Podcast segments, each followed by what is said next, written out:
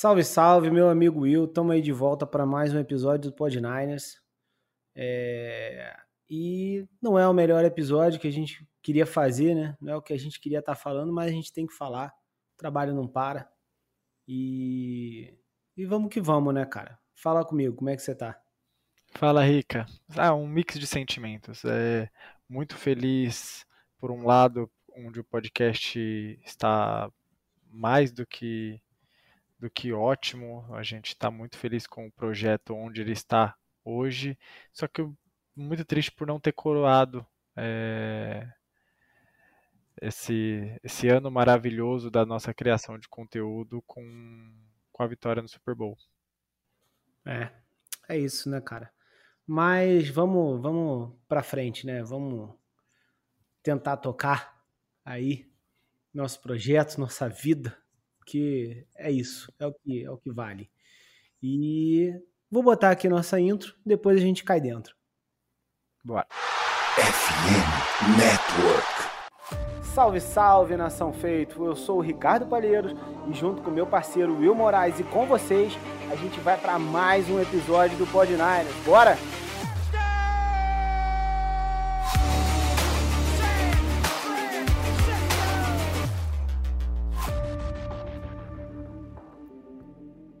E é isso, né, cara? É...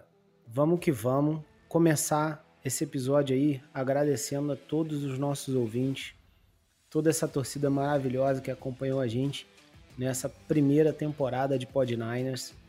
Primeira de muitas, com certeza. Né? É... Nosso trabalho está só começando.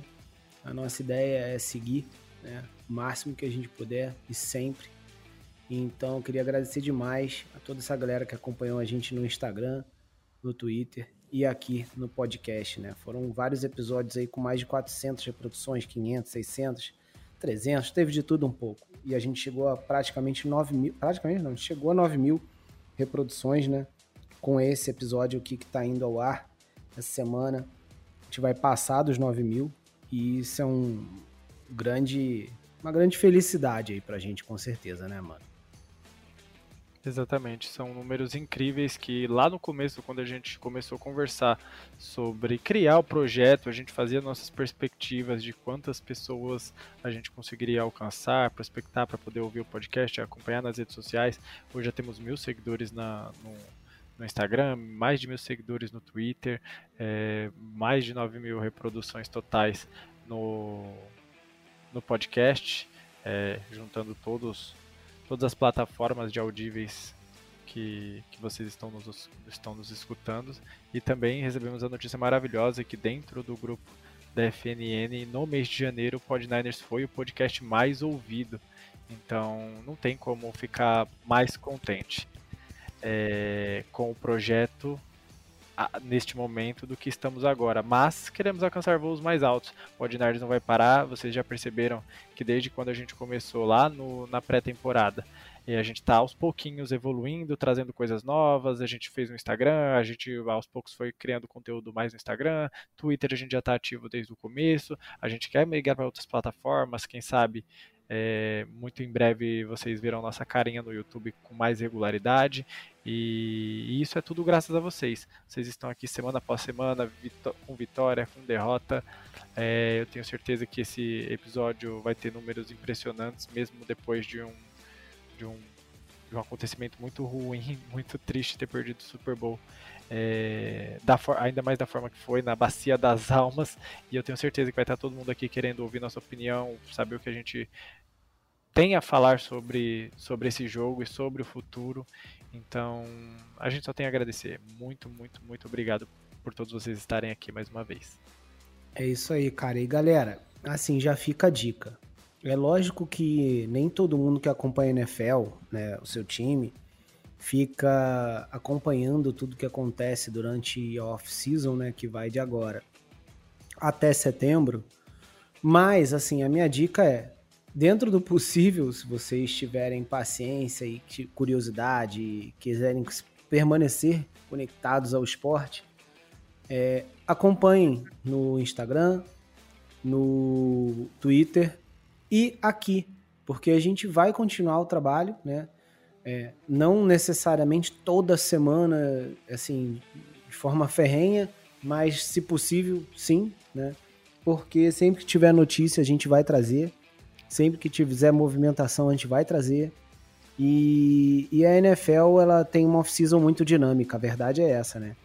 É, hoje mesmo, a gente já, agora a gente está gravando na quarta-feira, já tem uma pá de coisa que aconteceu e vai continuar acontecendo. Né? Em março já tem free agents, em abril tem draft, em início de junho já tem é, alguns treinamentos, é, minicamps obrigatórios, etc. Agosto tem o training camp e setembro, então assim, tem coisa todo mês. E a gente vai continuar trazendo essas coisas para vocês. Certo, Will? Certíssimo. Inclusive, eu queria dar um disclaimer sobre quem não é ainda tryhard de NFL, que acompanha tudo, acompanha mais os jogos, a, a temporada em si, quando começar a pegar gostinho pela off-season, vai perceber que é muito mais divertido a off-season que os jogos em si. Depois você começa, você clica esse, esse botãozinho na sua mente, fica muito melhor, porque você nem se estressa com seu time, você só só acompanha as notícias, é muito mais legal. Acompanha draft, faz simulado, pensa no futuro. Depois a gente vê lá no, no quando começar o jogo, você já vai ficar feliz ou puto.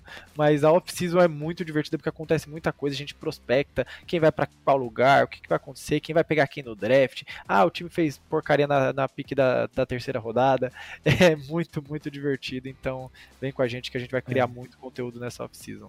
No caso dos 49ers, eu não sei se é. Assim, eu adoro, mas eu não sei eu se é tão divertido porque a nossa off-season costuma ser é, agitada, né? Caótica sempre. É perdendo um monte é. de coordenador. E, e, com medo de jogador não renovar e por aí vai. Então, e, a gente vai, vai falar um pouquinho sobre isso tudo, inclusive hoje, né? Exatamente, vamos trazer isso que eu complementar. Hoje a gente já vai começar com as polêmicas de off-season. Isso aí.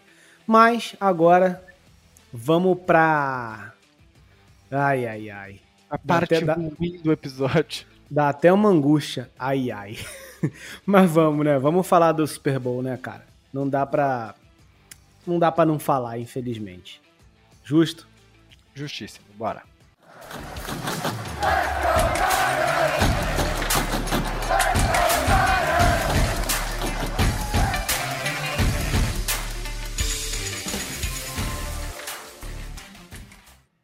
E vamos falar aí desse fatídico jogo contra os Chiefs, cara, que a gente a gente teve tudo para vencer.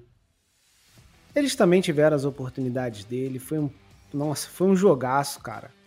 É, se alguém tava com medo de, sei lá, ter um jogo é, tipo assim, ah, que os Chiefs vão dominar ou que os 49ers iam dominar, acho que ninguém tava pensando isso, mas se tinha alguém, essa pessoa se enganou redondamente, né? Inclusive eu, chutei o placar de 42 a 20. é, e foi um baita de um jogo, né, cara? Com direito à prorrogação e emoção até os últimos segundos dessa prorrogação, né, cara? Exatamente, foi um jogo muito à flor da pele. É... Para mim, que já vivi, esse é meu terceiro Super Bowl dos Fernandes, infelizmente terceiro perdido talvez eu seja pé frio, mas meu terceiro Super Bowl não tem nem comparação. Primeiro, quando assisti, eu era totalmente um leigo que só queria conhecer o esporte, estava sem fazer nada, tinha assistido alguns jogos dos Fornells naquela temporada e culminou de quando eu vi o time que eu vi algumas vezes estava no Super Bowl, eu ainda chamava de final do Super Bowl, inclusive. É, e ocasionou de eu cair naquele jogo e assistir, e mesmo perdendo para o Baltimore Ravens, me apaixonei. Depois vem o, o jogo contra Kansas City em 2019 e agora esse, só que não tem nem comparação. Esse completamente, disparadamente, o mais difícil jogo que eu tive para assistir. É, foi um jogo de várias camadas, de várias, de várias nuances durante a partida, que no final acabou com a derrota de São Francisco, infelizmente. Mas o saldo ainda é muito positivo. Eu não consigo, eu não consegui sair triste desse jogo. Eu saí, chorei. Eu estava no NFL em Brasa, é, estava lá acompanhado de, de parceiros, de pessoas que estavam torcendo para o Fortnite junto com a gente, mesmo não sendo 49ers, estava acompanhado de alguns outros torcedores do 49ers. É, e muitos rivais à minha volta, inclusive, então isso também dá uma, um clima maior para tudo que estava acontecendo. Então, acaba o jogo, acabo. Eu postei no Twitter é, as, um pedacinho das minhas reações, é, como foi tenso acompanhar, acompanhar tudo isso presencialmente. E no final, infelizmente, não foi da maneira que a gente gostava, mas saio com saldo positivo. Ao contrário de 2019, que eu saí muito triste é, negativamente, pensando assim, pô, era, era oportunidade, eu não consigo ver os 49ers voltando com esse elenco ou com esse QB e tudo mais. Fica a lição, a gente voltou, o QB não é o mesmo, mas é o mesmo técnico, o elenco é muito parecido e tenho aquele gostinho que a gente está muito próximo. É, pode não ser no ano que vem, pode não ser no próximo, mas a gente vai ver o Fernandes é, campeão e vai ser com o Caio Schenner. É, eu eu não poderia postar nada porque provavelmente alguém mandaria me internar porque eu tava chorando copiosamente nos segundos finais, já vendo a tragédia sendo se formada, né? Tipo, quando, quando a gente foi pra prorrogação, eu já estava em estado lastimável. E aí na prorrogação a gente ainda teve, né? Ainda o lampejo e tudo mais, e cara, ainda dava pra coisa acontecer e, e aí tudo foi por água abaixo de novo. Então eu tava realmente em estado de calamidade. Não sei, é assim, é, eu acho que eu senti muito mais esse porque do que o 19, por exemplo, porque cara, é, sei lá, o time parecia ser muito mais preparado e cara, sei lá, eu, eu acho que era para ser o nosso momento, tá? E aí acontece um monte de coisa esquisita nesse jogo, né? E Foi acaba não sendo, é, muita coisa. É, então, e acaba não sendo o nosso momento. E ele acaba assim, é como se eu tivesse perdido duas vezes no mesmo jogo. No, no, no final do, do último período, né? Final do segundo tempo. E, no, obviamente, no, no, último touchdown do, dos Chiefs, que acaba tudo ali. Tipo, ainda tava na esperança deles não conseguirem o touchdown e terem que chutar, entendeu? E, e aí a gente ter a posse de bola de novo, enfim. Mas é. Patrick Mahomes é diferenciado. E a nossa defesa também. Bom, enfim, a gente vai falar, né? Das coisas. Eu acho, vamos começar pelo início do jogo, cara? Porque senão a gente vai misturar tudo aqui, né? É, primeiro, cara, que queria pontuar aqui que a gente começou muito bem no ataque, né? Com algumas jogadas para o McCaffrey, é, algumas jogadas ali boas do Purdy, uma, um passe bom para o Juice, que já começa aparecendo logo no início. Né? Depois usa o McCaffrey de novo, McCaffrey dá-lhe CMC, até que o próprio McCaffrey uma campanha curta nossa aí de três minutos, mas que a gente já estava avançando. É... Quase no Red Zone. Exato. É... Na verdade, a gente já estava na Red Zone, a gente estava na linha de 29 do Kansas. E aí o Christian McCaffrey, que fez isso uma ou duas vezes na temporada, solta a bola, né? Acho que o Chenal dá uma pancada lá e, e consegue ali um fumble que é recuperado pelos Chiefs. E esse foi o primeiro baque aí que a gente toma, né? Pô, espero que o McCaffrey vá soltar a bola nunca. Entendeu, cara? Mas tudo bem, né? Assim, aconteceu ali no início e a gente depois é, os Chiefs vão pro ataque. E aí que é a minha surpresa maior, né? A gente nossa defesa começa totalmente pegando fogo, cara. Você esperava isso? Para ser bem sincero, não. Eu esperava, na verdade, um bom trabalho da secundária, marcando os recebedores do Kansas City, dado que a gente sabe que a maior arma desse time é o Travis Kelsey. Então, já esperava a secundária fazendo um bom trabalho, mas definitivamente não esperava o, o, o front trabalhar tão bem. Há até um boato aí rondando, e novamente, eu estou, eu estou compartilhando um boato de maneira até injusta, porque não tem confirmação nenhuma, mas, mas é o que Não, mas rola. você tá falando que é boato, tá tudo bem. Estou, estou, Você, você não tá falando que é deixando- verdade. Não, estou deixando bem claro que é um boato. Uma é, fofoca, pronto. uma fofoquinha de leve. Que o plano de jogo não foi montado pelo Steve Wilkes. Que o plano de jogo defensivo foi montado pelo Kyle Shanahan. E o Steve Wilkes, obviamente, continuou com a responsabilidade de chamar as jogadas da defesa. Mas o desenho de como a defesa precisaria se portar nesse jogo passou pelas mãos do Kyle Shanahan. É, isso acaba sendo preocupante, mas pode ser um indício, dado que a defesa mostrou um trabalho muito diferente. Chase Young, que foi tão questionado essa semana antes do Super Bowl, acabou fazendo um trabalho muito, muito bom no primeiro tempo. No segundo tempo cansou um pouco, mas veio com muita garra, com muita vontade. A- a- o interior de linha defensiva jogou bem também. O Hargrave, mesmo com o tornozelo ferrado, ele estava assim, em condições normais, se fosse temporada regular, talvez ele não tivesse disponível para esse jogo e ele foi e fez um bom trabalho. O Armstead também fez um, um bom jogo e o Nick Bolsa nem se fala. Foi para mim o melhor jogador aí da defesa é, na partida como um todo, junto com, com o Brown, que novamente fez uma ótima partida e me deixa muito feliz e esperançoso para o futuro. É, e no- só em resumo, não esperava a defesa tão bem, só que era o que a gente precisava. A gente- se a gente tem uma chance de ganhar esse jogo em algum momento, foi por causa da mudança da mudança de chave ali da defesa para esse jogo, porque a defesa dos Chiefs veio como a gente já esperava com tudo. É, e, e assim, cara, quando eu vi a defesa jogando daquele jeito, eu falei, meu irmão, se faltava alguma coisa, não falta mais. É hoje. Vai ser hoje. Só que aí, né, cara, o nosso ataque é, não é que ele engasgou. A gente tentou atacar e tal, mas, cara, como você falou, esperado, né? A defesa dos Chiefs também veio pro jogo. Né? E... Para mim foi quem ganhou o jogo. É, e aí, cara, é, ficou difícil, né? O primeiro período saiu no 0 a 0 Assim, e não é que os times estavam jogando mal. O jogo tava bom.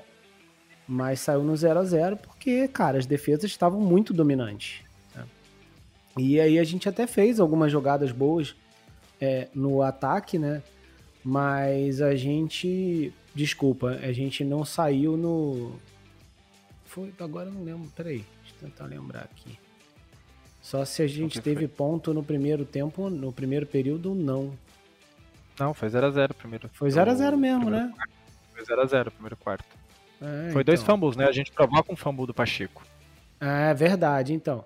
Aí você tem Aí, é depois. turnout, a gente volta, não consegue Tem avançar. punch, punch, isso aí. Aí, ele, aí a gente panteia, o Mahomes dá um passe de 800 bilhões de jardas, bota eles na, na linha de 10 e o, Nossa, o Pacheco velho. sofre um fumble. Quem, quem provocou o fumble?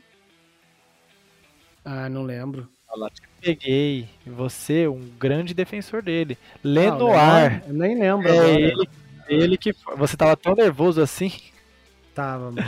que foi, nem conseguiu ficar empolgado com o nosso menino de ouro, que também fez uma temporada maravilhosa, é, subiu muito de produção aí. Uma coisa tem que dar os louros aí pelo trabalho do Steve Wilkes foi dar um, um upgrade nessa secundária, que já era boa, vem ano passado já era um, a- uma das melhores secundárias da NFL e a que mais interceptava o QB adversário essa temporada novamente.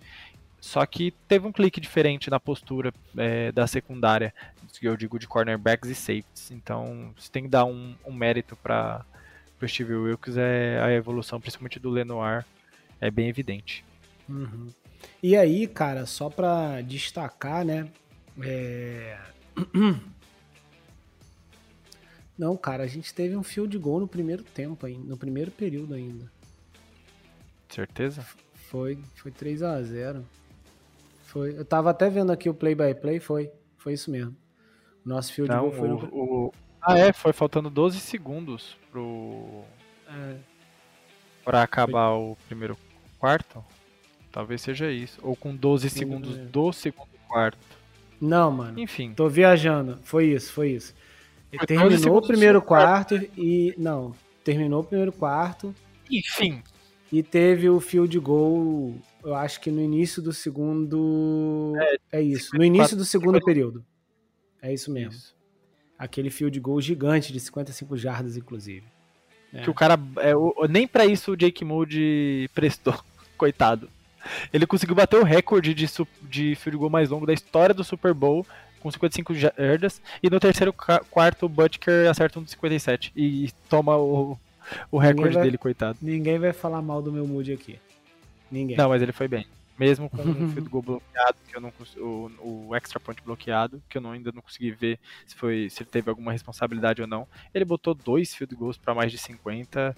Então, assim, é aquela que gente, aquela máxima, né? Não vamos nem entrar tanto no mérito, mas a gente fala, ele sabe chutar, ele tem a perna forte e ele tá no primeiro ano. Então, talvez a gente tenha surpresas aí pro próximo ano com o Jake Moody. É, é, e só uma coisa, cara, de, já, não vou, não vai passar por todo o primeiro período, mas eu acho importante a gente falar aqui, eu quero falar pelo menos, o seguinte. É, e aí já vou aproveitar para falar do Purge, se você quiser falar hum. dele, né? Teve, ele teve muitos momentos nesse jogo. É, teve momentos bons, tá? Mas eu queria deixar a minha.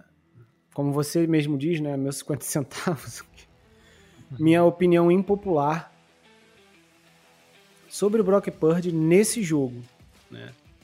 E aí vou repetir o que eu já falei no grupo lá da galera e tal, que é que eu acho que nesse jogo, apesar dele ter tido bons momentos e ter, ter tido uma boa atuação no geral, assim, é, não dá para condenar nem nada disso. Não, não acho que ele foi o responsável pela derrota, nem, nem de longe, tá? Mas eu acho que ele não não subiu o nível. Né? É, tipo assim, o que, que, eu quero dizer com não subiu? Ele, ele não fez o que ele podia fazer, ou o que ele precisava, ou até o que a gente já tinha visto ele fazer em outros jogos como Green Bay e Lions, que é do tipo, cara, deu merda, não tá dando certo, vou resolver de alguma forma. Ele não conseguiu fazer isso. Muito por mérito da defesa dos Chiefs e da pressão? Sim. Muito por conta da nossa OL que não conseguiu segurar tanto essa pressão, principalmente mais pro segundo tempo, terceiro quarto, último período e tal? Sim. Mas é justamente nesses momentos que eu espero que meu franchise QB, e para mim ele é esse cara, é nesses momentos que eu espero que ele, cara, tire o, tire o coelho da cartola faça uma mágica, entendeu? E não que ele tem que ser o, o Mahomes, né? Fazer um monte de mágica, não é isso. Mas ele não, não conseguiu, na minha opinião, é, fazer esse, essa. virar essa chave do tipo assim, fudeu, agora tem que resolver essa parada, vou ter que dar um jeito aqui de pegar fogo, botar fogo nisso aí, e, e é isso. Então, para mim, ele não, não conseguiu isso. E ele teve sim, apesar de algumas jogadas é, boas, ele teve algumas também que foram bem, assim, duvidosas é, ou ruins mesmo, tá? É, de leitura e de precisão. Dois passes, tipo, no pé do Dibble.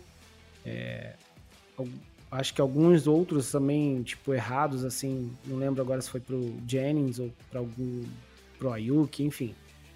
É, e alguns overthrows, né? Um pro Kiro, se eu não me engano, e dois pro Ayuki, alguma coisa assim. Então, e além disso, ele teve um passe que, que ele deu pro Ray Ray, que assim, cara, é, eu sei que tem progressão e tudo mais, mas nesse passe específico, o Ray Ray e o Ayuk estão na mesma direção, sendo que o Ray Ray é tipo o check down, né? Então ele dá uma pedrada ali, acerta o Ray Ray e top, a gente consegue o first down tá perfeito. Mas na mesma direção, lá no fundo, você tem o Ayuk pronto para fazer um touchdown livre. Entendeu? Então, assim, o Ayuk foi pouco utilizado, mas é durante o jogo todo e quando ele foi utilizado, ele até que rendeu bem. Mas é, eu acho que teve também muito essa questão do Purdy não estar tá conseguindo chegar no Ayuk. Em alguns momentos por causa da marcação, sim, mas em outros porque o Purdy não conseguiu, cara, por algum motivo, seja por leitura, seja porque ele preferiu o Ray Ray em vez de arriscar o Ayuk no fundo. Quando ele arriscou o Ayuk no passe profundo, foi over. Teve uma over pro Kiro. A, o passe profundo pro Dibble, ali não tem que discutir, foi a defesa que agiu e podia ter sido um touchdown também, se o Dibble consegue contestar a bola, enfim.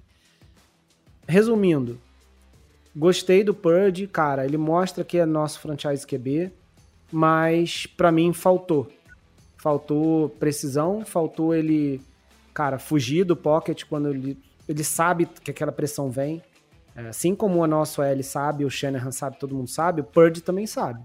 Então, alguém tem. Quem tá é, com a bola na mão para resolver é ele, entendeu? Eu vou discordar de você nessa, nessa sua leitura.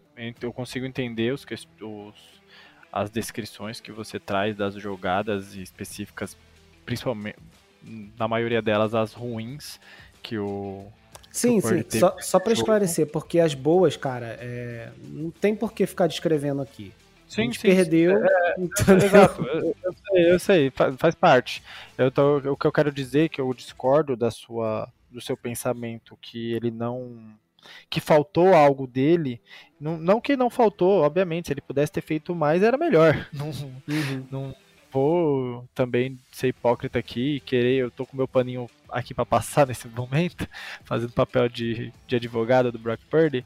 Mas o que eu digo que eu discordo é que se a gente for pegar o histórico de, de quase todo grande jogo, a gente vai ver todos os QBs tendo momentos ruins e tendo escolhas equivocadas, um pouco mais, outros um pouco menos, obviamente, mas eu acho que nesse jogo em específico eu não consigo botar nem. Eu sei que esse seu apontamento é só um, uma vírgula, não é não é querendo botar nada nas costas do Brock ou de qualquer outra pessoa envolvida no jogo. Eu entendo perfeitamente que é só um, um apontamento que poderia ter alguma coisa a mais do Brock que ele pudesse tomar melhores decisões. E concordo, em alguns momentos teve algumas boas decisões, é, ruins decisões. Porém, eu acho que todo QB vai ter essas ruins decisões dentro de um jogo de futebol americano, ainda mais num Super Bowl que valia tanto para uma, uma franquia de um cara que está no seu segundo ano.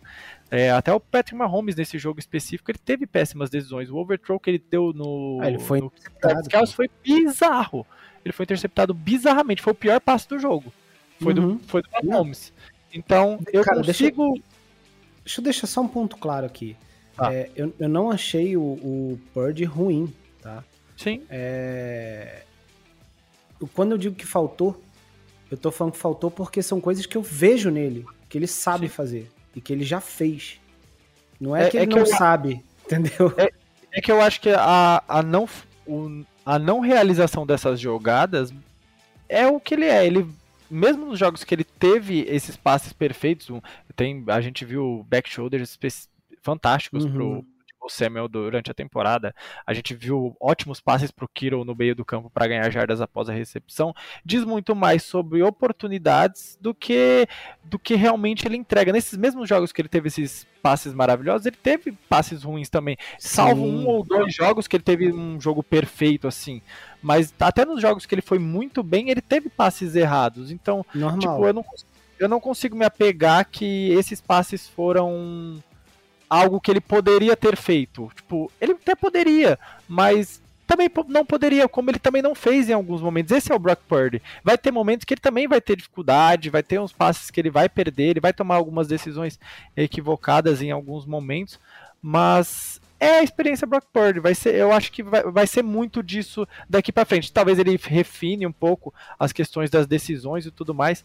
Mas se tem alguma coisa que eu tenho a questionar do jogo em si, ó, eu acho que as chamadas do Kyle Shanahan foram muito boas. Ele diversificou o ataque corrido. Ele, ele deu a bola para quatro jogadores diferentes correrem com a bola nessa partida.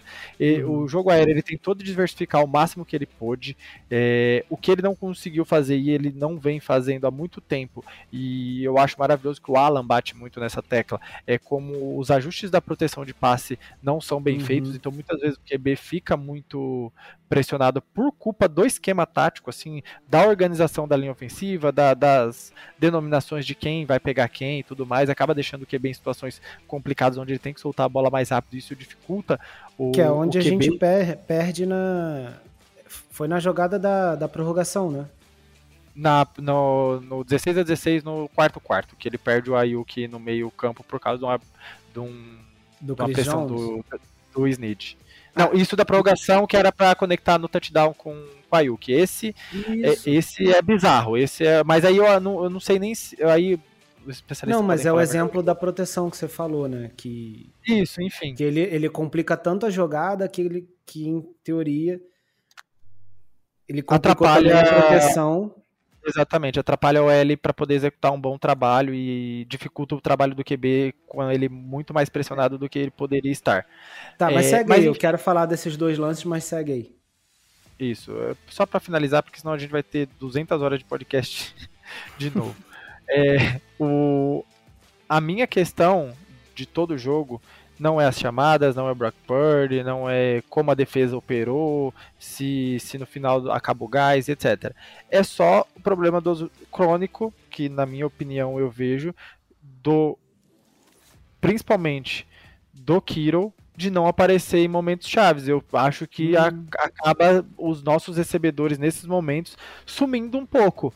É, o Debo Samuel teve um, um estiramento na coxa, jogou meio no sacrifício, mas eu não vi ele é, tão bem apresentável, tão bem desmarcado. Nesses jogos eu sinto que ele some, nesses jogos que eu digo de playoff, é, ele uhum. some um uhum. pouco. Ele Jogos difíceis de temporada regular, ele tá lá. Ele pontua, ele faz jogos maravilhosos contra os adversários mais difíceis que ele pode encontrar. Mas no jogo de playoff eu sinto que ainda falta ele entregar algo diferente e principal, principalmente, principalmente o George Kittle. Ele não consegue é, ficar desmarcado. O, não sei se aí teria que ser um especialista de defesa para poder analisar a defesa do Kansas City Chiefs e falar como eles anularam o George Kittle, porque ele Com não certeza. apareceu. Exato, ele, ele foi colocado no bolso, ponto.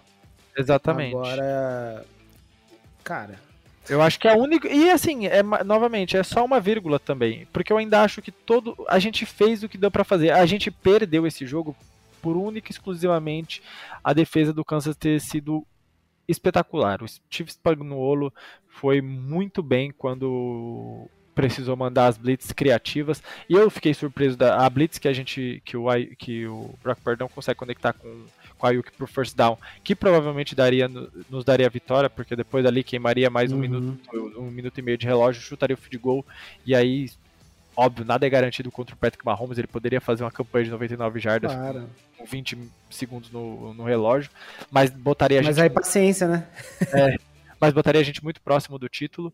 Uhum. É, eu não, na hora que eu vi o não é o Snead, é o outro cornerback, esqueci o nome dele, o Trent McDuff. Quando ele vai para cima do Brock Purdy, eu me assusto, porque eu não tava esperando essa blitz. Eu, eu não sou especialista de defesa, muito longe disso, mas eu tava esperando ele marcar o slot ali, ter um, acompanhar o Kiro no meio do. Eu não sei que é. Não, acho que era o próprio. É, Ayuk ali correndo uma rota no meio do campo, talvez fazendo algum tipo de. De, de cobertura ali para não pra gente não conseguir o first down. Quando eu vi, ele já estava em cima do Brock Purdy, era, foi, foi muito rápido. Então, o, o, Kansas City teve um plano defensivo muito, muito, muito bom. E foi isso que minou, porque a nossa defesa, mesmo fazendo um, o jogo do ano, é, o ataque não conseguiu produzir por conta da defesa, porque o Kyle Shanahan não desistiu da, das corridas, o McCaffrey fez uma ótima partida. É, ele tentou, o Conley recebeu passe, o Ray, Ray McLeod recebeu passe, as rotas estavam se desenvolvendo muito bem. Aliás, o, o Conley jogou bem, cara. Jogou muito bem novamente, mais, mais um bom wide receiver aí vindo do Pratt Squad durante a temporada e rendendo. É, tomou, acabou tomando a vaga do Running Bell nesse, nesse, nessa reta final de temporada. Então, cara, é isso. É, eu acho que eu te, o que eu tenho para falar desse jogo basicamente é isso. Fizemos o que a gente podia. Infelizmente não foi o suficiente, porque do outro lado tinha uma defesa muito, muito forte e um cara absurdo que quando precisou dele, ele fez o que, o que deu, não precisou fazer muito, ele só foi assertivo, porque não dá para falar também que o, que o que o Mahomes botou a bola debaixo do braço, literalmente não. resolveu. A única corrida, por exemplo, dele é uma corrida desenhada que é falha até na nossa defesa nesse, nessa jogada, mas tipo, ele não precisou ficar saindo do pocket e pulando de um lado para o outro, isso saindo de três segs e conectando aqueles passes. Na verdade, ele, ele fez foi... o trabalho dele. Sim, e ele foi bem caçado durante o jogo. Foi. Foi bem pressionado até. É... mas é, ele não botou a bola o jogo inteiro debaixo do braço, mas é, em alguns momentos ele acabou botando de alguma forma e conseguindo botar o time em condições de vitória, né? Que nessas corridas aí, falha nossa, mas enfim, falha nossa porque ele correu. Né? Era uma e, corrida desenhada para ele, não tinha. É, e a gente tem dificuldade mesmo de marcar isso, não é de hoje, né? É, a gente fez até um trabalho esse ano. A gente enfrentou até menos QBs móveis do que em outra uhum. hora. Mas fizemos um trabalho digno até, comparado a outros anos, na minha visão. Não tenho o um número exato, mas fizemos um bom trabalho no, no que eu tenho de percepção. Mas apareceu a, as oportunidades e o Mahomes aproveitou na última campanha e venceu o jogo. É, eu queria. Você quer falar sobre é, eu só queria falar daquelas duas, das duas jogadas, cara, assim. A jogada chave do jogo. É, primeiro assim, que para mim, você falou que a defesa é, dos Chiefs é o que ganhou o jogo. Eu concordo em parte porque realmente eles conseguiram manter os Chiefs vivos, assim como a gente conseguiu a nossa defesa manter também o, o jogo vivo, uma boa parte. É, mas assim, eu acho que tem, teve mais ou mais coisas né, nesse jogo a questão dos detalhes. Ah, Pô, tava até vendo que a posse de bola quase igual e tal, jardas, sim. Kansas teve um pouco Nos mais. detalhes, só queria co complementar que, no, sim, se a gente for levantar todos os detalhes, obviamente a gente consegue encontrar dos dois lados da bola de ambos os times motivos para esse resultado é, chegar ao que foi. Tivemos muito, teve o, o o punch de Kansas City que bateu no pé, um azar gigante. Cara, que time zicado também. Pela, agora que eu fiquei puto de lembrar. A bola bate no pé totalmente sem querer. O Ray McLeod ainda tenta salvar. Eu vi a câmera filmando ele, eu fiquei com dó dele, porque tava parecendo Mano. que foi culpa dele. Ele tentou salvar, não. a bola bateu no pé do cara do nada. Entendi, mas aí eu acho que tem duas coisas. Primeiro, cara, São Francisco precisa arrumar um outro treinador Retorno. pro Special Teams, mano. Não, retornador é fato. Sim, o retornador, eu acredito que a gente poderia ter um retornador melhor. A gente bate nessa tecla. Que ele talvez foi o melhor dos últimos anos, porém ele também não bota a gente em posições de campo não. tão assim. Porém, nesse lance é zero culpa dele. A bola bateu no pé do cara do nada. O cara tava de costa, a bola bate no pé dele e sai então, pulando pro lado. Mas aí tem duas coisas. Primeiro, o do cara que você tá falando é o Darrell, né? O, o Darrell Luther Jr., que é calouro. Sim. A bola bate no pé dele do nada, mas assim, ele não tá nem olhando pra bola, mano. Mas ele, ele tá olhando. Tava... Mas não era a função dele, ele tava fazendo a função de bloquear. Ele tem que saber onde tá a bola, cara. Não, ele é o bloqueador. Olha só. Não, não, não, beleza, mas peraí. Ele tá vendo que tem dois caras ali, três caras ali. Não, ele tem zero culpa. Mano, ele tem. Como assim? Não, não, ele tem, ele tem zero culpa, cara. Ele não tem que estar tá olhando a bola. A bola quem tem que estar tá olhando é o retornador. A bola então, mas então, então quem era o retornador? Era o Ray McLeod. Então a culpa é de quem? Que não fala para é. ele sair da bola. Mano, alguém tem culpa. A bola não, não bate em você sem é. você ter culpa. Não, para mim. Não existe isso. Pra não mim, é azar. Essa jogada é só azar. É tipo. Não, vamos lá, calma, calma. Eu vou, eu vou, vou, vou mudar. Tá. Não é, não é que não tem azar. Tem, óbvio que tem azar. Mas não, não existe isso de não ter orientação. De cara, você estar é... tá ali no campo e a bola cair na sua cabeça. Isso não existe. Cara, é muito é, é muito difícil para mim acreditar que, tipo, teria alguma coisa para fazer diferente naquele lance. Tipo, poderia, numa ocasionalidade, ele gritar, ele, mas eu acho muito difícil que ia acontecer diferente. Tipo, mesmo ele ah, avisando, ah, lá, ele avisou. Eu, eu, eu, estou dizendo assim, eu nem sei se ele avisou, eu não, não tenho leitura labial para o que, o Claudio falou. Nem isso eu consigo especular. Para mim foi simplesmente só azar. Eu só eu não vi na hora não, quando eu olhei. É azar, é fato. Quando mostra o replay, a bola tá caindo, o cara tá bloqueando o cara do Kansas City, a bola bate no calcanhar dele. Tipo, é um fração de segundos. Um, não, e isso é vai acontecer uma a cada sei lá quantas um vezes. Um milhão de vezes. Um milhão. Eu, eu chuto que não, é muito alto. Não é um milhão, cara, porque no último Super Bowl, o idiota do, do. Não foi o mesmo tipo de lance, né? Foi muito pior. Mas a gente sofreu um muff no Super Bowl, no 54 ah, também. Mas ali foi o cara Só que, que ali foi burrice. Então, o cara foi tentar agarrar a bola e ele soltou. Ele foi burro. Ali é culpa 100% dele. Nesse lance, o cara nem tava responsável por olhar a bola. Ele tava tentando bloquear um cara do Kansas City. Tipo, Mano, alguém tem que saber onde a bola tá. Só isso que eu tô falando. Não, eu, eu, eu discordo, mas tudo bem, faz parte. Mas é... É, a gente Nada, essa questão. mas enfim. É... E, e o Ray Ray tem que cair em cima da bola, tem que cair com a boca aberta em cima da bola e não deixar. Cara, eu acho. Coitado, ele tentou que... sair caçando a bola, a coitado. A bola... é, pena, porque tipo, é a bola na cabeça. Acho que na hora no lance, a bola ia bater no chão e ia pra ele. Ou ele, na verdade, eu acho que ele nem ia pegar. E a bola ia ser uma posição de campo favorável pra gente. Ia bater na linha de 25, eu acho. Só que a bola bate no calcanhar do cara e sai rolando pra trás. Nem pra é. ir pro outro lado a bola foi, ela foi sentido end zone. Mas enfim, é, é, são coisas, a gente dá risada agora, mas na hora eu falei, mano, é só coisas que acontecem com o São Francisco 49ers em Super Bowl. Pô, a gente, é surreal, em, né, 2013 a gente toma um touchdown de retornador. Em 2019, o nosso retornador sofre um muffin. Nesse, o cara que tá responsável por bloquear a bola bate nele e o retornador não pega. Os três anos especial times Porra. cedeu sete pontos pro adversário. Não, e assim, aí quando você, quando por que que a gente entrou nesse assunto? Porque você falou do, do ah, o que mudou, coisou o jogo. Cara, ah, só detalhes. que ali tava 10 a 6. Sim. Né? E nesse, nesse lance, a gente acho que o time fica tão assim ah, desnorteado que a gente toma um touchdown imediato. Sim. Automático. Tipo, no, no, no primeiro snap, o Mahomes foi lá e fez o touchdown fácil, sem marcação.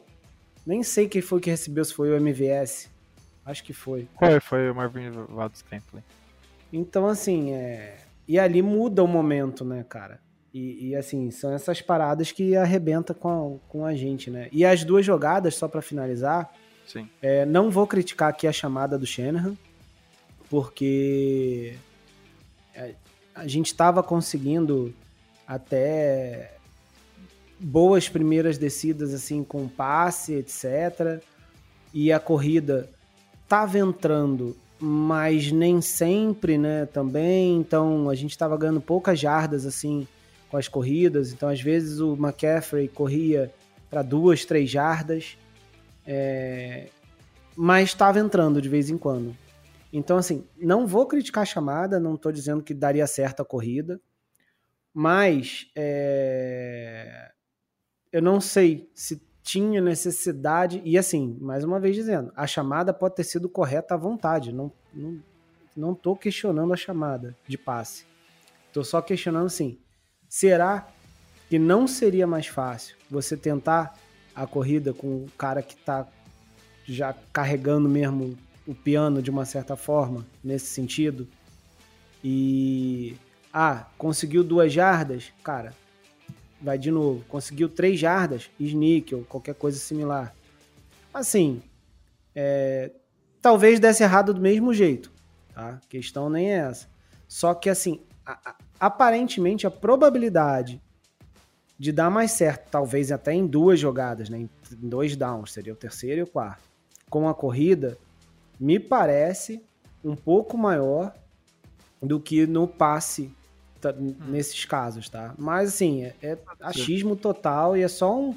É para achar algum pelo em ovo na chamada do Shanahan nesse sentido, tá? Porque eu não, não vou questionar a chamada. Inclusive, as chamadas é, foram boas em teoria, né? Podiam ter dado super certo e se tivessem dado, é, a gente nem estaria tendo essa discussão. Essa segunda, que você, uma das chamadas que você falou, Inclusive é que o Chris Jones vem na pressão no, na prorrogação e o Purdy erra o Jennings, porque o Chris Jones chegou muito rápido. Teve a falha é, no bloqueio. Burford foi muito é, mal. O Burford foi horrível. Ele inclusive falou que. Inclusive ele tava.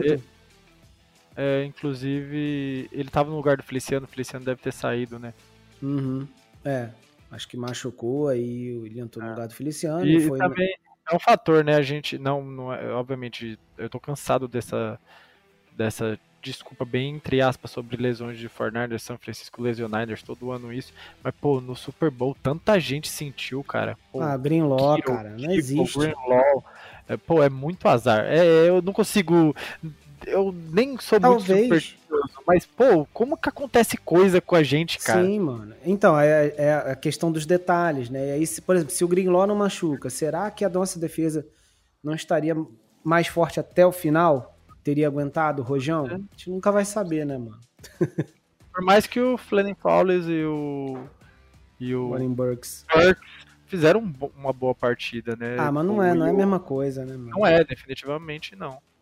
Não Enfim, é, e a segunda jogada é a do Burford, a falha do Burford, que. É, e aí que é o que você comentou, da proteção também, que o Burford já admitiu a falha dele, mas é. E aí a gente viu aí o vídeo do Alan falando sobre essa jogada, onde, cara, tem várias soluções nessa jogada que são mais simples do que o que o Shanahan quis fazer ali, que é chamar um motion para fazer um play action para entregar a bola para o McCaffrey, só que não entrega, né?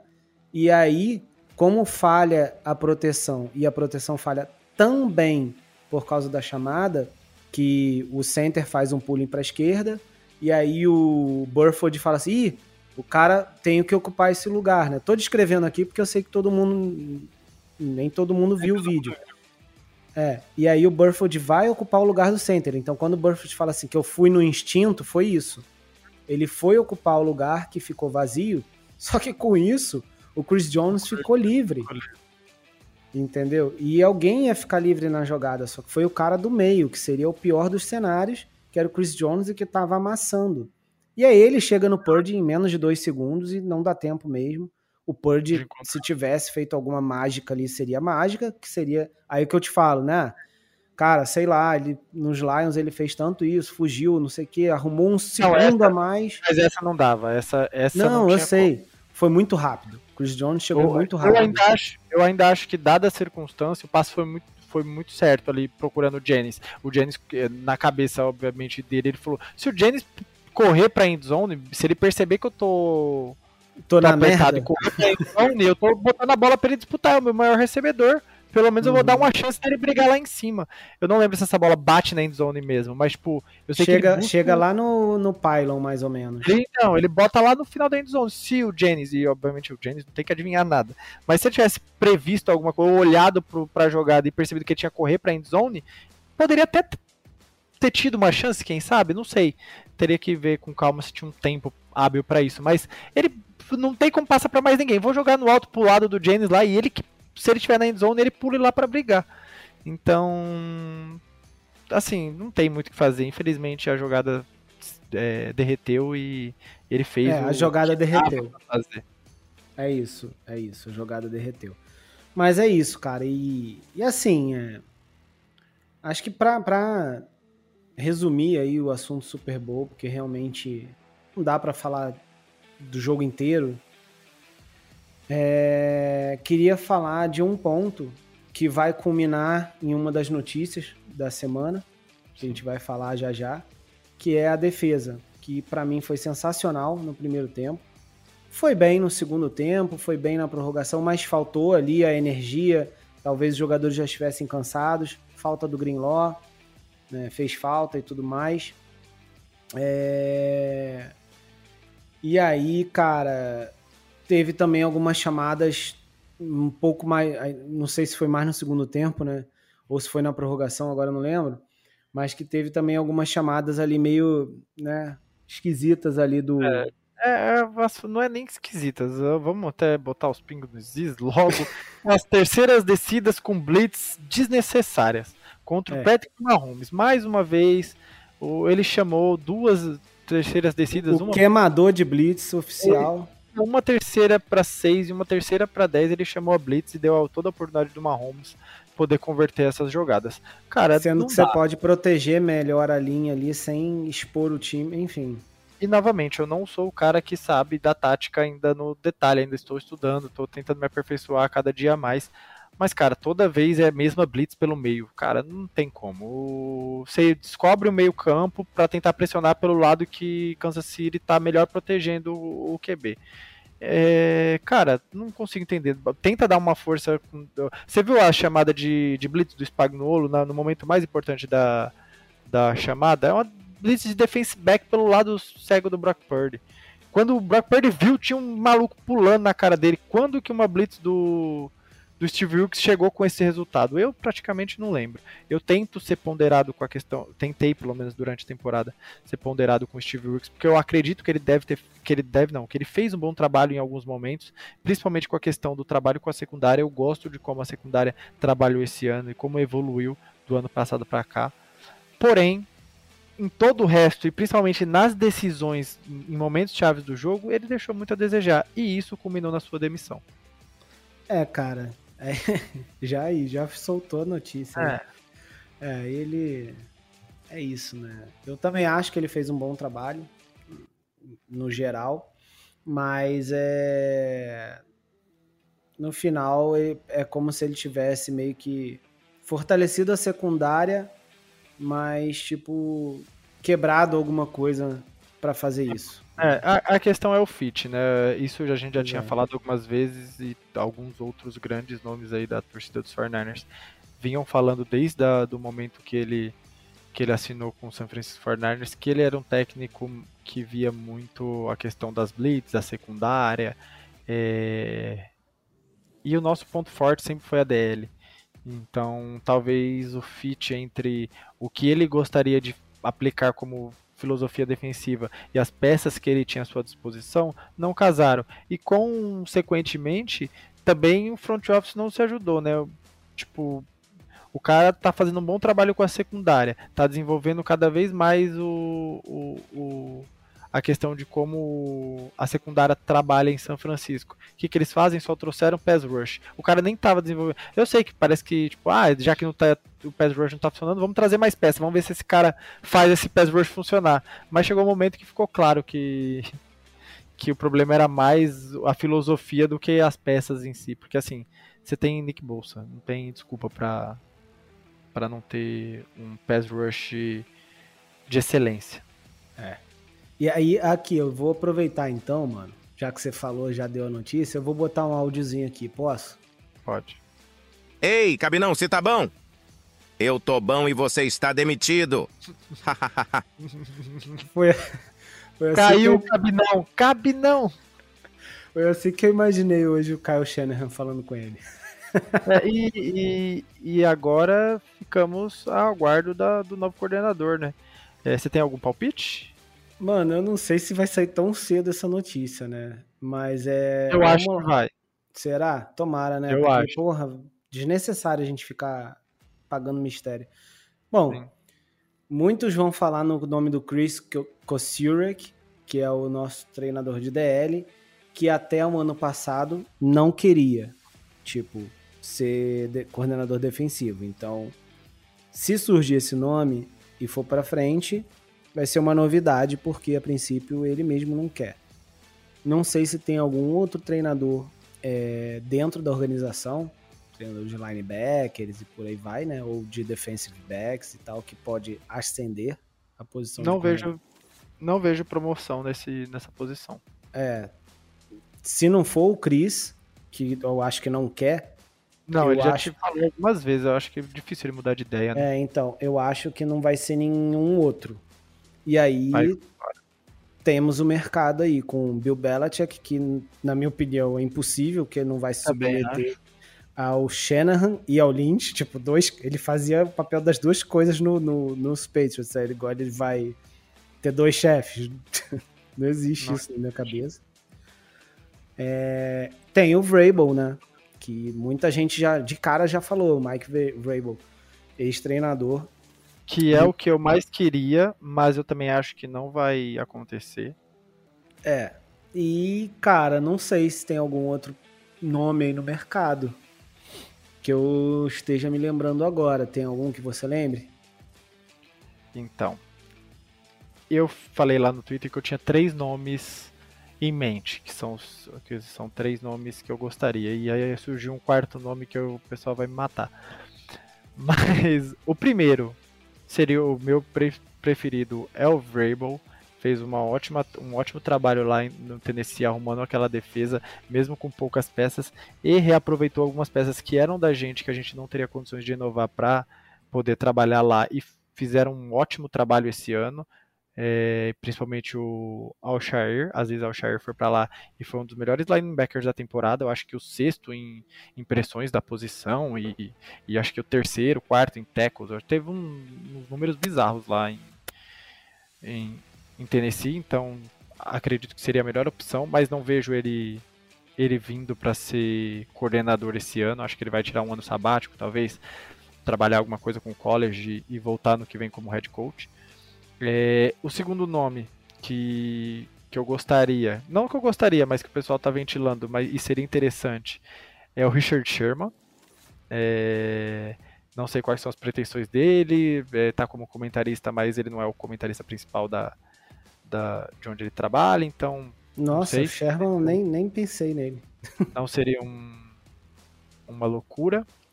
Ter, e aí o terceiro que eu tinha em mente era o Zach Orr, que era treinador de linebackers dos Ravens, mas eu não sabia, ele ascendeu para coordenador defensivo. Então ele não vai acontecer. Ele já é coordenador defensivo agora nos Ravens. Mas tem um cara que já foi coordenador defensivo do San Francisco 49ers. que tem a cabeça branca. Ai, é só você mesmo. Acabou de ser demitido do Seattle Seahawks. Você vai tomar uma tijolada nos vidros da tua casa aí já já. Nos for... Mano, seria loucura, tá? Mas olha, ele tá. O velho Gaga tá de... foi demitido, não sei se não, ele quer ser head coach. Já tava ah, é, já vestiu vermelho e dourado. Não, Há muito tempo, lá em 1995, 96, muito tempo. Mas quem levantou essa bola foi um cara que entende muito de São Francisco Fornares, que foi o Fernando Calas. Inclusive a gente precisa mandar um convite para ele para ele poder vir aqui. É, então, não sei. Não... Mas assim, de todos, os entre talvez possíveis é... desses nomes que eu falei, né? Eu acho que o Richard Sherman também não seria de todo mal. Eu só não quero o Brandon Staley. Pelo amor de Deus. É, assim, eu também não quero, tá? Mas que, assim, vamos é o nome mais aqui de que, todos. Que, não, que assim, entre os coordenadores defensivos do mercado, ele é um dos que teve mais sucesso aí, né? Não, não, não, não, não. Como coordenador não. defensivo. Mas tô... foi ele, ele foi coordenador defensivo do Aaron Donald, eu também seria. Ué, eu teria... Cara, ué. E o Wilkes foi bolsa do Hargrave, do, do porra. Não, mano. É, não, é, é, tipo todo coordenador ofensivo do Tom Brady. Nenhum deu certo. É. Não, eu não. Eu, cara, não, eu não eu quero não... ele não, tá? Eu não eu, quero. Não, sim. É que eu digo assim, eu não consigo. Ele, entre todos esses que eu falei, e talvez outros que possam acender nas próximas semanas aí, ele para mim vai ficar em último, sempre, porque eu acho uhum. que o uhum. trabalho dele é pífio. Ele foi para resolver uma defesa, deram peças para ele, ele conseguiu piorar a defesa que já era ruim. Do, do, do, Chargers. Então, não, eu, ele eu não quero. Ele só teve sucesso porque o Aaron Donald era o cara que. ele pegou o Aaron Donald no auge. Aí é sacanagem. Aí qualquer, qualquer coordenador teria feito sucesso. Eu não consigo acreditar ah, que ele fez um bom trabalho, não. Enfim. Tá bom, é, falamos aí da demissão do, do, do grande Cabinão, caiu Cabinão. E agora é... a nossa defesa, seja com quem for, vai voltar a ser elite, hein? Porque eu tava vendo, inclusive, cara, que, tipo assim, um, uma das estatísticas, né, que é contra o jogo corrido, tipo, a gente vinha sempre em top 10. É, e, e mais, né? 2022 foi top 1, 21 foi top 3, umas paradas assim. E esse ano começou bem até, mas terminou em 25, mano. Caramba, aí é. Contra o é, jogo corrido. É muito demais. bizarro. Caiu demais, caiu de uma forma vertiginosa a parada. E ainda sabendo do, das peças que a gente tem e do trabalho que foi feito nos últimos anos, é muito bizarro esse número. E aí, é... cara, então só pra consagrar aqui nossa nova defesa de elite, eu vou botar a vinheta da Sufshark, beleza? Beleza.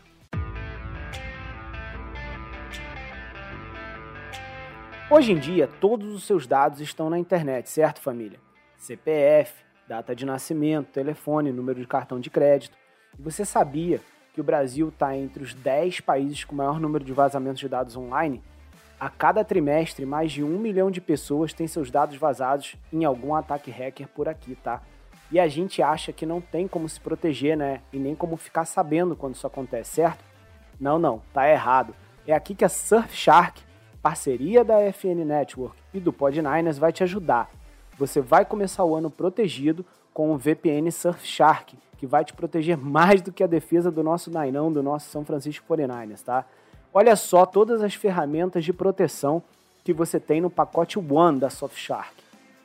Conexão segura com VPN para você que quer navegar tranquilo no Wi-Fi do shopping ou de um restaurante, por exemplo. Serviço de notificação que te avisa se algum dos seus dados vazar na internet.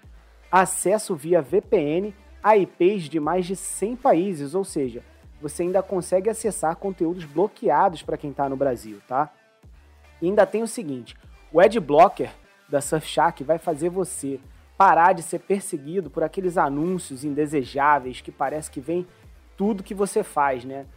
Bom, a Surfshark é muito fácil de usar e com uma assinatura só você vai ter todas essas ferramentas e proteção em quantos dispositivos você quiser, sem limite. E o melhor, você escuta o Pod Niners e vai ganhar simplesmente 80% de desconto, galera. No melhor plano, se assinar a Surfshark esse mês com o link que está na descrição do episódio, beleza? Então, um desconto que pode chegar a 85% e com reembolso grátis em até 30 dias. Clica agora no link da descrição para conferir os planos a partir de 10 reais por mês, tá? E os benefícios da Surfshark, muito mais que VPN, a Surfshark vai ser a sua defesa de elite na internet. Bora. Perfeito. Só sobre defesa, e aí eu já quero Momento SUS. Agora eu vou chamar isso, eu inventei lá na hora que eu tava fazendo a pauta, eu vou chamar do, não vou chamar de Injury Report, vou chamar Momento SUS, já que a gente vive com gente machucada. É, eu, a gente tinha três assuntos ainda para repassar, que era falar sobre o, o Armstead que fez uma cirurgia do menisco, né? E, e o Greenlaw que rompeu o Aquiles, então a gente vai ter uma off-season longa para o menino Greenlaw, ele vai ter uma longa jornada aí para recuperar e voltar na temporada que vem melhor, mas ele deve voltar até em recuperação ainda, então talvez a gente veja o Greenlaw só lá na semana 3, semana 4 do próximo ano, mas vai ver a desenvoltura dele. Então é isso que a gente queria passar do momento SUS. E aí tínhamos dois assuntos. Só que eu vou te sugerir aqui ao vivo, agora, que a gente só fale de um e guarde esse outro assunto, porque eu acho que ele ainda vai desdobrar algumas semanas, que é o Ayuki. O Ayuki teve uma treta aí, uma discussão, mas eu queria guardar esse assunto para depois. O que, que, você acha? Cara. É... Porque é um que, que vai. Não, isso vai durar. Vamos, vai, vai durar, durar muito tempo. bastante tempo. Não vai renovar agora. Só resumir. Ayuki, é, não vamos falar aqui tudo que aconteceu, mas é. É, é o período de renovação pro Ayuki. Então, assim como foi para todos os outros jogadores, Dibo, Bolsa e tal, não sei o quê, essas negociações demoram e se desenrolam, né, ao longo da off-season. E aí, enfim, a Yuki e família já estão dando aquela, aquelas cartadas de jogador para ver o que, que acontece. Eu acho que, como você disse, esse assunto vai, vai ser muito desenvolvido aí na off-season. É só isso que eu tenho para dizer. Perfeito. Gente, e não se preocupem, vai ter muita coisa pra gente discutir de Ayuki. É, e que eles, ele vai fazer muita graça como de Buffet. Aí virou moda até, acho que eles têm um grupo no Zap, os, quem tá para renovar. E Bora fica, fazer ó, a zorra. Você é ano que vem, tá? Ó, já pega as dicas, vou fazer isso e isso esse ano, ano que vem você faz igual. Então, aguardem que vai ter muito Ayuki pra gente falar nessa off-season. É, e a outra saída dos. O, só o que eu digo sobre ele é que eu, eu gostaria muito que ele ficasse. De verdade, assim. Ah, mas ele vai ficar. Eu tenho. Eu, eu acho muito. Eu, eu, quando foi o Dibo, eu achei que ele ia embora. Quando foi o Nick Bolsa, eu falei, talvez vá, mas eu acho que fica. Nessa eu tenho certeza que o que fica. E eu não, não, não, vou queimar minha língua. É tá mais um que tá de palhaçadinha. É...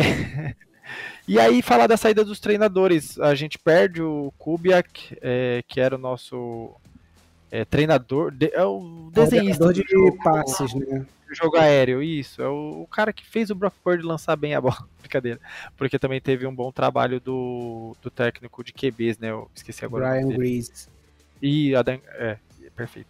É, eu tenho um, um, um, disclaimer, eu tenho muita dificuldade de falar os nomes em inglês. Pô, me enrolo muito com esse tem ah, uns nomes que não saem. De qualquer jeito, a gente, a gente entende, É Enfim. É, então, o Kubiak foi para New, é, New England, não, ele foi para New Orleans, né? Ele foi pro Saints. Saints, isso. E virar coordenador ofensivo. Terra do próximo pegou... Super Bowl, hein?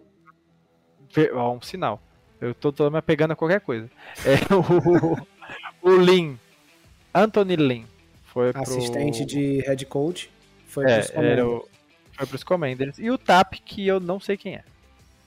É, agora você Agora você me pegou também, mano. O ele, TAP ah, é... Ele é tipo assistente de DL. Hum, tá. Beleza. Ele foi tipo pro... assistente do Chris Kirksurick, tipo, entendeu? Perfeito. Foi para Washington também.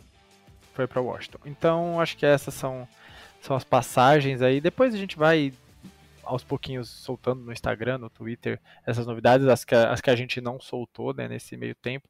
Mas se vocês seguirem a gente nas redes sociais, vocês vão estar bem inteirados dos assuntos também. É, caixinha de perguntas do Instagram para a gente finalizar. Você Nossa. quer soltar a última, o último pera insert? Aí, peraí, peraí. Deixa eu só abrir aqui, né? Que eu, a caixinha de perguntas eu botei, mas eu não peguei aqui agora. Cadê? Tá aqui ela. Mas vou botar nosso último aqui, nosso último insert. Depois a gente vai para as perguntas. Show? Show. E aí, galera, já chegamos ao fim da temporada da NFL. Mas isso não quer dizer que você não possa obter o seu produto na Esporte América. Afinal, setembro sempre chega e eu tenho certeza que você quer assistir o seu time ou até os outros times muito bem vestido, né? A Esporte América tem uma grande variedade de produtos da NFL são jerseys, camisetas, bonés, pulseiras, mini helmets, produtos exclusivos, importados, enfim, tem de tudo. E é muita coisa, muito massa, tá? Então chega junto e já garante seu acessório agora para dar sorte para a temporada que vem. A Esporte América é licenciada pela NFL com produtos de todos os times e com vários produtos oficiais também da NBA. Na descrição aqui desse episódio você tem o link da Esporte América então não dá mole, não deixa para depois e já garante lá, qualquer que seja o seu produto, para assistir a NFL na pinta. Vamos que vamos, galera. E é isso aí. Então, já que fizemos todo nosso roteiro aqui, já fizemos também nosso jabás, vamos falar com a galera agora, né, Will? Vambora. Ó. Eu vou pegar um, eu pego uma, você pega outra? Beleza, tô com elas abertas aqui também. O Renato Viana, vou começar por essa porque fala do Purdy. E já que eu dei, dei aquela cutucada e você defendeu, eu vou falar aqui o que o Renato Viana fala também, né? Só eu achei que o Purdy foi bem, não foi herói. Não foi herói, é ótimo. não, não foi, foi herói. herói. Mas mal igual ele cita aqui um comunicador fala é sacanagem. É, é não, a gente enfim, pode falar, cara. É, pode? A gente pode falar, ele tá falando do Kurt, mas eu vou. É pra discordar do senhor Renato Viana. Eu não acho que o Kurt foi tão. não pegou tão pesado assim. Eu vi, as, alguma, eu vi hoje algumas análises de todo mundo. Eu acho que ele falou menos mal do que eu hoje, inclusive. É, é talvez. Foi na mesma linha, tipo, poderia ter feito mais é. alguma coisa, tem algumas coisas a melhorar, mas ao mesmo tempo é um segundo anista é isso, né? saiu da sétima rodada e, e abrilhantou geral. E tem tudo para e, e tem uma frase que eu gosto muito que ele falou esses dias. Não dá para não vamos ciência exata de tudo. Não dá para cravar que o Brock Purdy não vai voltar para o Super Bowl. Não dá para cravar que o Kyle Shanahan é um fracassado e nunca vai ganhar o Super Bowl. Não é por aí. É, o, e o exemplo máximo é quem nos venceu esse ano, é o Andy Reid. Quando ele estava em Filadélfia, ele, ele ficou no ostracismo. Ele treina desde 1990. Ele precisou encontrar o Patrick Mahomes para ser campeão do Super Bowl. É, ele ficou. E me corrija se você sua memória lembrar, mas ele ficou anos e anos no Philadelphia Eagles, não ganhou. Veio o Doug Peterson e ganhou com QB reserva. Então. Sim. E é a mesma coisa, o, né? dele... o Andy Reid também. É, desculpa. Fala. É que o estigma dele ficou como fracassado muito também por causa disso. Então, uhum. ele foi para Kansas City, encontrou uma Holmes e ganhou. Então, calma. O, a gente acredita que o Purdy é o cara, então o, Shanahan encontrou o cara dele. Eu consigo acreditar que esses dois vão conseguir ganhar o Super Bowl pelos 49ers. É, eu, eu tô, tô nessa também, cara. Para mim, tá longe de estar tá acabado esse time, de ser terra arrasada. Exatamente. Eu acho que a gente ainda tá. Tem a nossa janela ainda. A gente ainda vai falar sobre isso também nessa off-season. Para mim, ela é maior do que alguns pensam. Bem maior por causa do contrato é... do Purdy e porque quando o contrato do Purdy for renovado, a gente vai estar tá em pé de, de dispensar alguns, trazer novos, é, é fazendo um bom trabalho no draft, como sempre foi feito nos últimos anos. E a gente tem algumas picks erradas, mas se você pegar esse elenco, Ayuk é draft, Debo é draft, Kiro é draft, Warner é draft, Armstead é draft, Bolsa, Bolsa é draft, o Fang é draft, Purdy é draft. Pô, é se a gente achar metade disso aí, já a nossa janela fica aberta. Perfeito. Então não dá pra não dá para desesperar, tá? É, vamos lá. DFS Sherman. Já passou da hora do Zé Cabine ser demitido e draftarmos melhor na UL? Perfeito, já foi a primeira parte. Ei, Cabinão, você tá bom? Eu tô bom e você está demitido. Não resisti, foi mal. Eu, eu quase mijei na roupa agora. Muito bom. Pelo menos a primeira parte já foi, agora falta a segunda e eu acredito que. A gente vai falar de draft, vamos trazer gente que sabe de draft aqui, porque eu só arranho. Então. Eu acho que a gente vai conseguir melhorar essa OL via draft e a primeira rodada deve ser um, um OL ou até um center. É. Cara, vou, vou falar aqui a próxima do Vitor, Vitor Brandão que se os Chiefs mereceram a vitória ou nós vacilamos e perdemos o jogo para os nossos erros. As duas coisas, né, cara? E quando o jogo é nos detalhes como foi, talvez se um detalhe desses não tivesse acontecido, por exemplo, o Muff ou algum outro, só escolher aí o detalhe, talvez a gente tivesse vencido, porque os, Chiefs, os Chiefs também tiveram seus erros, né? E podia também ter sido o contrário, entendeu? Então, assim, é, não acho que a gente desmereceu. É, a gente não podia ter merecido essa vitória. Não acho que foi só merecimento deles ou erro nosso. Acho que foi o detalhe mesmo. Então, podia ter sido isso para qualquer um dos lados. Foi pro lado deles. Concordo. É, Túlio de Bortoli. É, deveria. O grande Túlio. Deveríamos draftar o L em todas as picks? Sim, com certeza. Menos na terceira rodada, porque a gente vai draftar outro. Back. Não. Não, vamos draftar outro kicker. Vamos ter não, dois kickers. Não, tem... um... Já vou ler a próxima. Daniel Tokuhara. Vocês ficaram com a sensação de que fomos quase perfeitos, mas contra o Mahomes não bastou? É, é, é essa é a minha opinião. Pra mim não é totalmente o contrário. Quê? Para mim é totalmente o contrário. Que a gente não foi quase perfeito? É. A gente eu não acho... foi nem um pouco perfeito. Não, Nenhum eu, dos dois eu... times foram. Não, não foi, mas eu digo assim, tipo, a gente fez. O que eu acho que ele quis dizer que quase perfeitos é no sentido assim, a gente fez o que dava para ser feito, mais que isso é. Sem contar os lances do acaso, porque não dá para um jogo de futebol americano se acertar tudo. Não, Senão, mas é jogo... isso que tá me incomodando. Eu acho que o nosso jogo foi bom. E Sim. se você, assim, eu não acho que. O que, que eu quero a gente dizer? Concorda. Muita gente fala assim: ah, não pode errar contra o Mahomes. Eu discordo. Você pode errar. Você não pode errar 10 coisas. Igual Você a gente pode errar mais que ele. Exato. A gente não errou uma coisa. Não foi só o Muff. Foi o Muff, foi não sei o que, foi a produção, foi não sei o que lá, foi o Ed. Então, assim, foram vários. Foi falta do Trent Williams também, que tem 300 mil anos de liga e tá fazendo false start ainda. Entendeu? É, também. É, então, é... assim, meu problema, quando só para coisar essa para do quase perfeito, eu não acho, porque é o seguinte: o jogo normal nosso foi dentro do, do legal, foi, foi quase perfeito. Só que se você tem que tirar esse acúmulo de erros, aí sim, a gente teria vencido. Para mim, tá? É isso. É, eu, eu, concordo discordando um pouco só na nomenclatura, mas no enredo é a mesma coisa. é, vamos lá, Daniel Tokuhara mais uma vez, ele mandou mais uma pergunta que, eu, que é muito interessante. A saída do Greenlaw tem relação com a melhora do Kelsey? Para mim, com certeza. Para mim, não. Ah, para mim tem. Pra mim, pra mim não tem nenhuma relação. Eu acho que o Kelsey. Talvez tenha, tá? Porque eu não sou especialista, e novamente. O Kelsey aparece mas, nos playoffs. Mas é, mas pra mim eu acho que foi o plano de jogo do Kansas City. Utilizar o Kelsey em situações específicas porque sabia que ele seria dobrar, dobrado, seria marcado com Sim. mais veemência e quando a defesa estivesse cansada, poder usar ele na melhor oportunidade, porque ele também não teve uma temporada, principalmente fisicamente, acima da média, como ele já teve Sim. em outras oportunidades. Então eu acho que eles tentaram poupar mesmo o Kelsey, como eles fizeram em outras oportunidades, teve vários jogos da temporada que ele não uhum. jogou nada no primeiro quarto. E, e apareceu depois. Quarto, apareceu no final, então acho que foi estratégia. Óbvio, a saída do Greenlaw Cagou ajuda. o Greenlaw não estar nesse momento. Exatamente, mas eu acho que foi estratégia de Kansas City. Tá, justo. Lê aí, lê aí a próxima. 49ers zoeiro pediu para mandar um salve e ficou salve. um salve.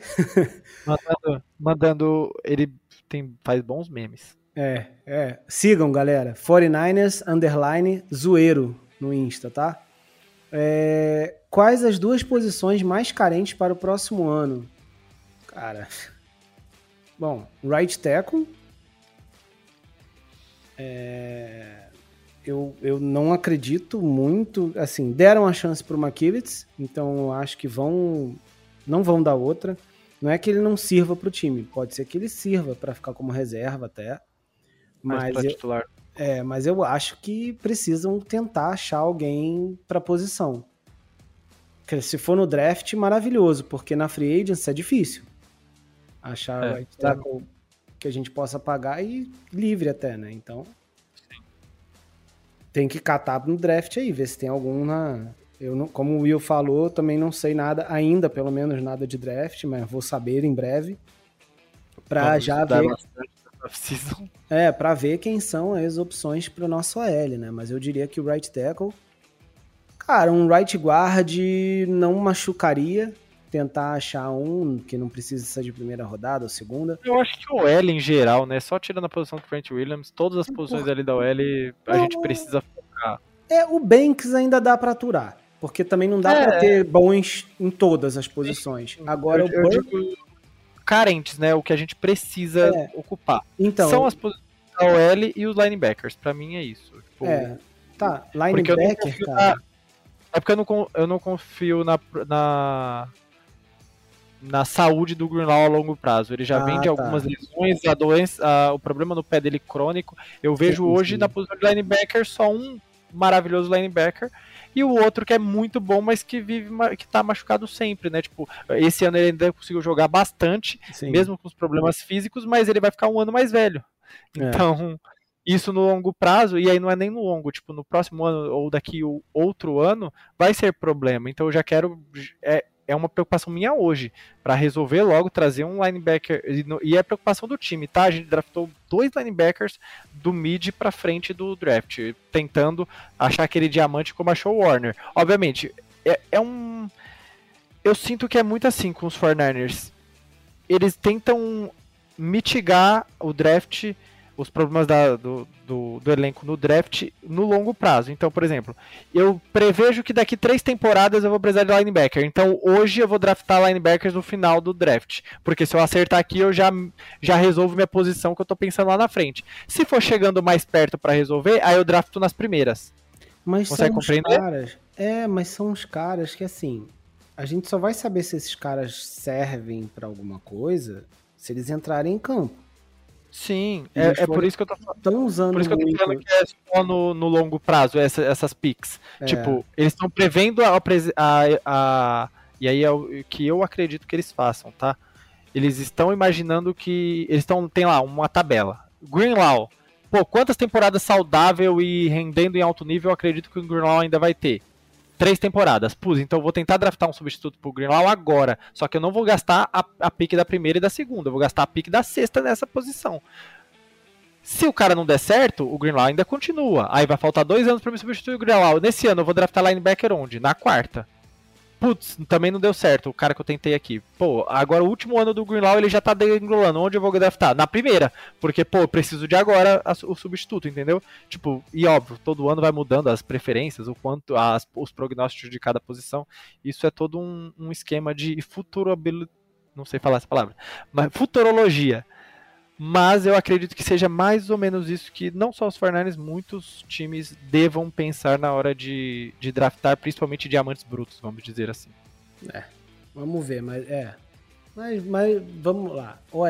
Enfim, eu, eu talvez... viajei também no, Não, mas tudo bem. E talvez é, alguns pensem também em corner, né? Tipo, para outra. Pro, seria o corner no lugar do, do Embry Thomas, digamos assim, né? Que Sim, é ser. um cara que tá ali, mas que não, parece que não vai evoluir tão mais. Parece que não vai evoluir tão mais que isso. Perfeito. Próximo, Já no José caso do Lenor, não preciso nem falar ah, tá. que é dono da todo, toda a secundária. Melhor cornerback da NFL. Sim. José Arlindo Júnior. Só para dar o parabéns pelo projeto, vocês são feras. Obrigado, José, tá sempre aí com a gente, sempre mandando perguntas, sempre participando junto com a gente e a gente só tem a agradecer. É graças a você e todas essas 500, 600, 700 pessoas que acompanham a gente semanalmente que o projeto está vivo e cada vez mais firme rumo off-season agora, né? Eu ia falar rumo ao Super Bowl. Não, mas é rumo, mas rumo ao Super Bowl que vem. Porra. Sim, sim, sim, sim. É porque me deu uma tristeza agora. Não, é, Ariel Já tô animado de novo. Perfeito. Tio Bill como coordenador defensivo. Acho impossível, mas seria lindo. É, também acho Estamos pensando igual. como a gente disse. Mas seria fantástico. E o José Arlindo, novamente, ele quis deixar uma pergunta. Ele falou que não ia deixar pergunta e agora falou. Olha só, brincadeira. É, ele falou: quem vem pro lugar do Zé Cabine, tio Bill ou Make Vrabel? Eu acho que nenhum dos dois, mas eu queria muito que fosse o Vrabel, como eu disse anteriormente. É, é cara, assim. Eu, eu não tenho ideia, mano, mas eu quero logo que saia essa notícia, sabia? Porque eu não quero nem ficar cogitando, não. Pô, pelo amor. Já, eu acho que não vai demorar muito também, não. Não sei. Não tem porquê, né? O coordenador defensivo tem que, tem que anunciar logo essa porcaria. É que eu não lembro, a gente perde o, o, Noção, o né, Demico Ryan, a gente demora pra assinar com o Wilkes? Cara, a gente perdeu o Demeco Ryans logo depois da final da NFC. Né? Sim. É... Cara, não lembro também. Teria que dar uma olhada aqui nos posts. Não foi do ah, tipo assim. É, não foi em maio, nada disso, mas tipo. Eu acho que foi antes do draft, assim, sabe? Foi em março ainda, talvez. Não foi assim na mesma semana. É 7 de fevereiro. O quê? Ah, o que a gente assinou com o Steve Wilkes foi Nossa, duas sério? semanas depois. Foi. 7 ah, de então, fevereiro. Então vem logo. Não, então, então, muito então provavelmente a gente assine muito próximo com ele. Sim. Com é. o novo coordenador. Verdade. Fechou? Fechou, né? Com isso, terminamos o, a primeira temporada do Pod Niners e agora, a partir da, do próximo episódio, já é temporada 2, rumo ao Super Bowl 59. Rumo ao Super Bowl 59. A caminhada agora vai ser mais longa, porque a gente começou a primeira temporada já na pré-temporada, agora é a primeira vez que a gente vai estar tá falando na off-season e esperem muitas novidades, a gente tem bastante surpresas aí para essa off-season. Então, vem com a gente que, que teremos um mais um maravilhoso ano. Foi um maravilhoso ano essa primeira temporada, é, acompanhando os Fernandes junto com vocês. E esperem que, que a gente vai ter mais um ano muito, muito, muito, muito especial. É isso. É, vou me despedir com uma hot take dupla, dizendo que a gente não ganhou esse Super Bowl para poder ganhar o Super Bowl 59 em New Orleans e o 60 dentro de casa no Levi's Stadium e ser bicampeão. Go Niners. Perfeito. Go Niners.